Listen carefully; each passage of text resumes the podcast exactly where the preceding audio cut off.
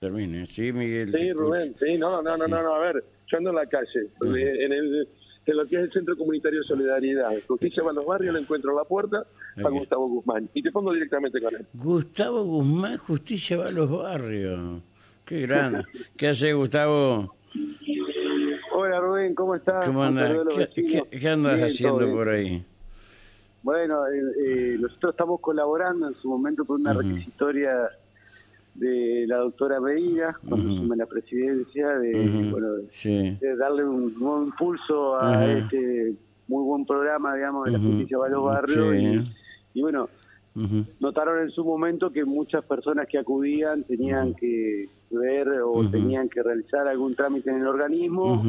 Y bueno, entonces enseguida nos pusimos a disposición y bueno, durante todo el año pasado y este año también vamos a comenzar, digamos, con acompañando de manera de, manera de apoyo, de manera de facilitación a, este programa, digamos, donde, bueno, la verdad que funciona bien, está Fiscalía, está Defensoría, siempre hay una jueza de paz, y bueno, hay otros organismos que también colaboran ahora en calle pronunciamiento, en el Centro Comunitario de Seguridad, muchísimos vecinos eh, ya están esperando, digamos, para ser atendidos. Ah, me parece. ¿A qué hora arrancaba esto? ¿Ya arrancó? A las, a las nueve. Ah, a las nueve. Espero que sean puntuales, ¿sí?